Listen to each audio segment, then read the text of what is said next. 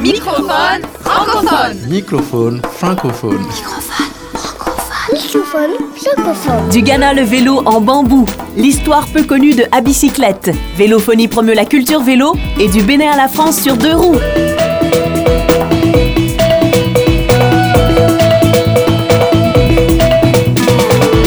Microphone francophone. Francophone. Francophone.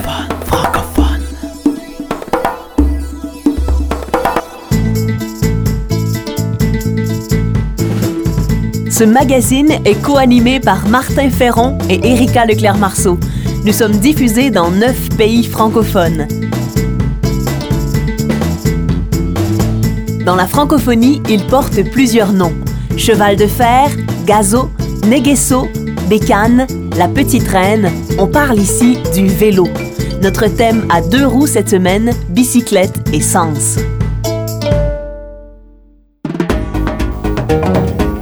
Remusicaliser le monde.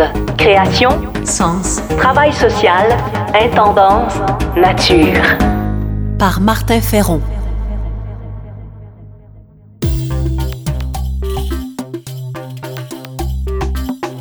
La pollution liée au transport ne cesse de croître aujourd'hui encore.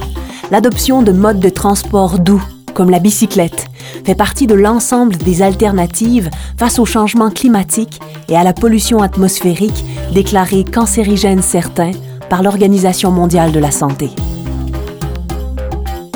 Les solutions viendront de partout.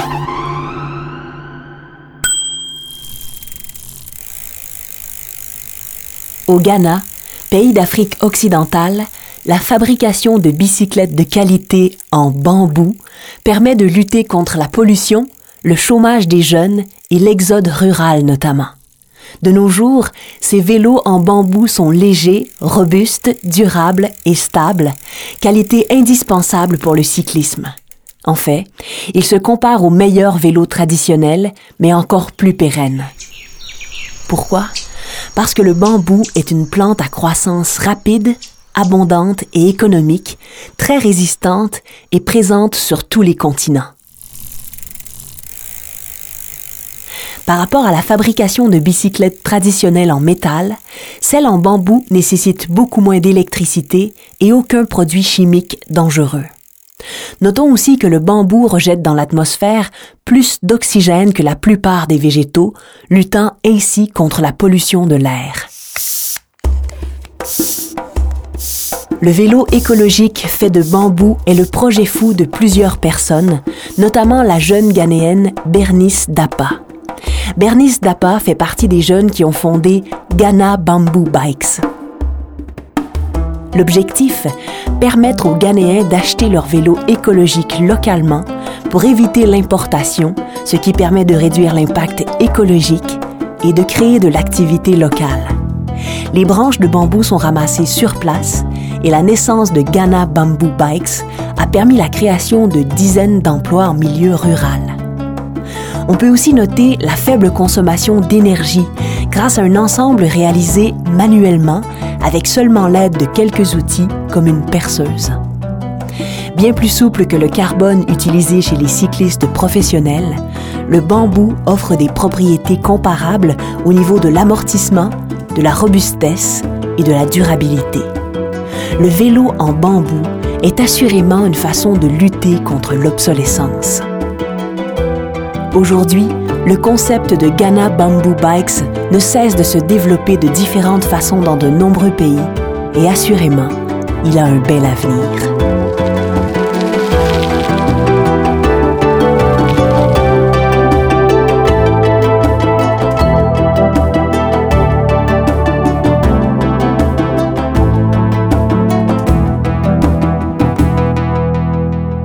Microphone francophone.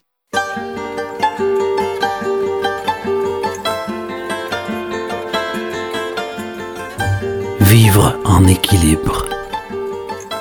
Être en équilibre durable, comme un cycliste sur son vélo. Créer de nouvelles pistes s'il le faut. Pédaler joyeusement vers les autres, vers la terre et vers le meilleur de soi. Et quand viendra la côte abrupte, avancer dans la foi. savoir à la fois éviter la chute nos folles courses et faire halte pour boire et pour contempler près de la source. Comme un cycliste passionné, prendre des risques par amour et atteindre le sommet à la fin du jour.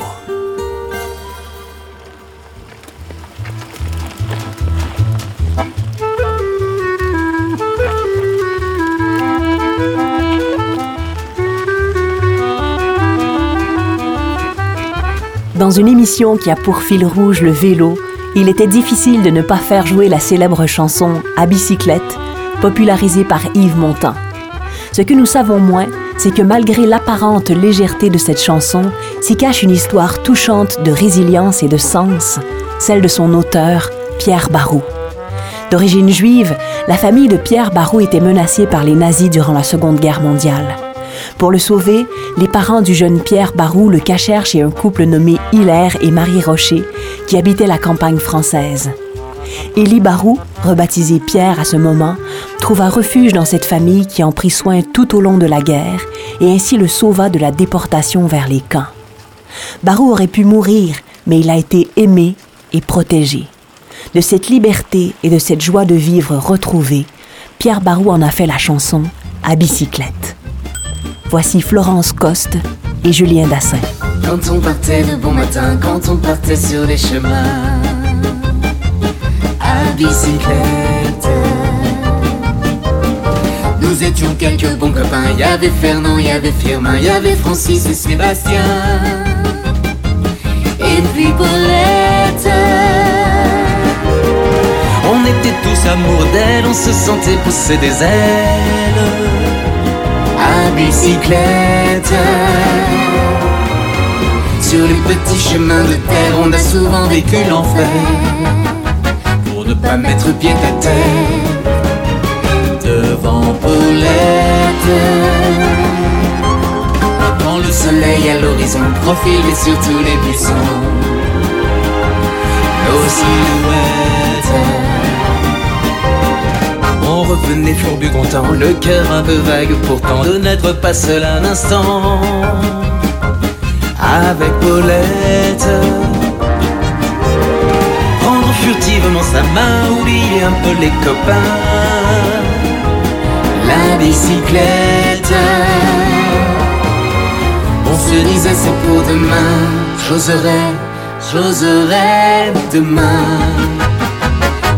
Ira sur les chemins à bicyclette.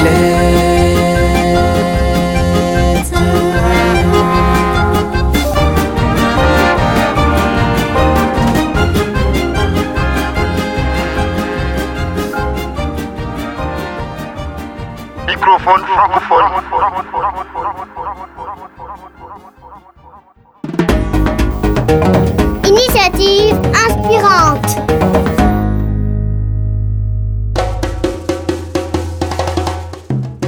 Vélophonie promeut et défend la culture vélo en francophonie. Ils ont pour objectif la mise en réseau et la mutualisation des connaissances autour du vélo, autant techniques que culturelles. Grâce à leur initiative intitulée Quelle place pour le vélo dans votre vie et dans votre pays, Vélophonie a récolté 190 participations de 35 pays.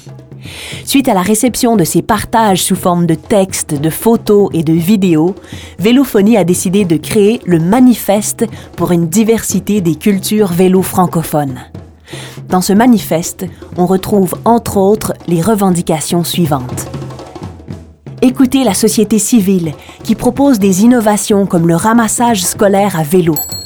Faciliter les combinaisons vélo et transport public qui combinent aménagement cyclable, signalétique et prêt de vélo de courte durée. Pouvoir faire du vélo en toute sécurité et partout. Pour tous, accès au vélo approprié. Voici quelques témoignages de la francophonie qui ont inspiré le manifeste.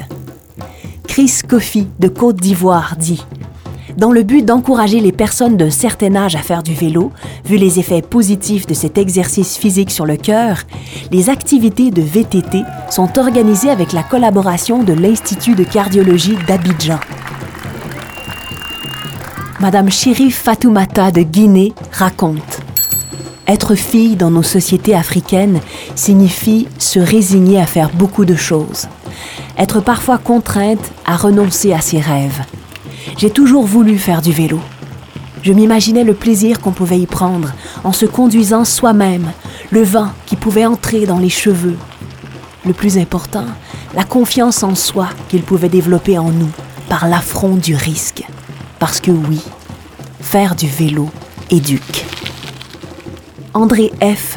de Belgique écrit Cycliste au quotidien, je roule utile pour mes déplacements dans l'agglomération. Et ce moyen de déplacement n'est pas seulement fonctionnel, il est un style de vie.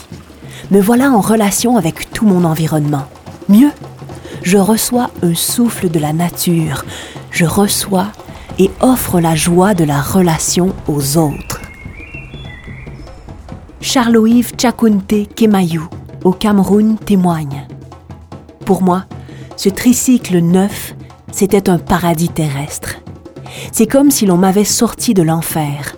Je gesticulais comme un chien qu'on venait à peine de libérer de sa cage.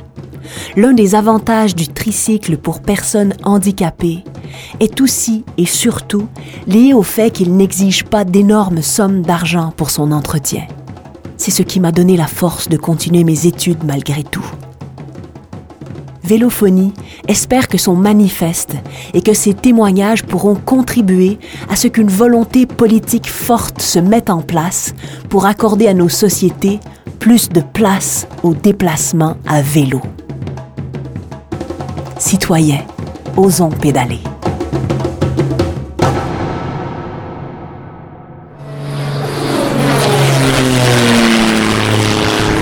Microphone francophone. Culture de sens.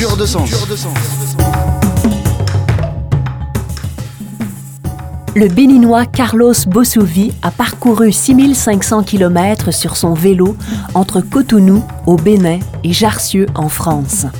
Pourquoi ce défi? Pour encourager la solidarité internationale, amasser des fonds et rendre hommage aux associations humanitaires, notamment Jar Nati, une association qui œuvre pour l'éducation des enfants au Nord Bénin.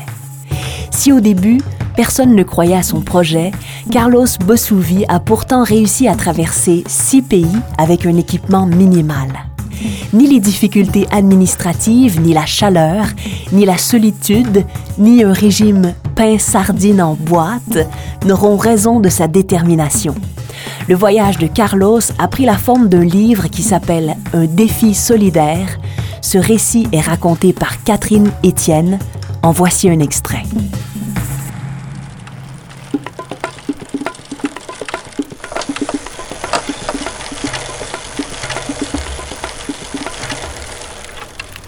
20 km avant Fadan Gouma, Carlos connaît sa première crevaison.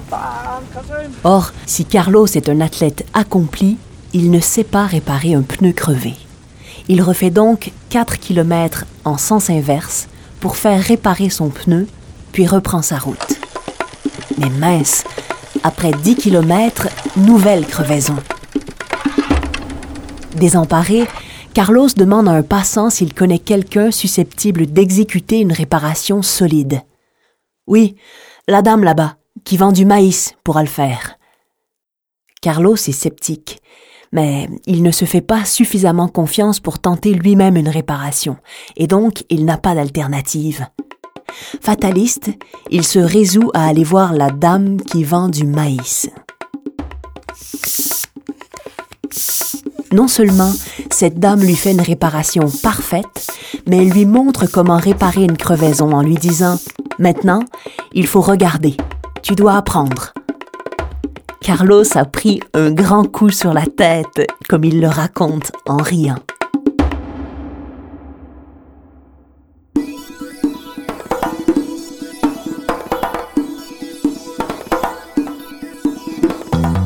C'était Microphone francophone. Au texte, aux musiques originales et à la réalisation ainsi qu'à l'animation, Martin Ferron. Au texte et à l'animation, Erika Leclerc-Marceau. Merci à la Fondation Un Monde par tous et à la région Rhône-Alpes. Microphone francophone. Francophone.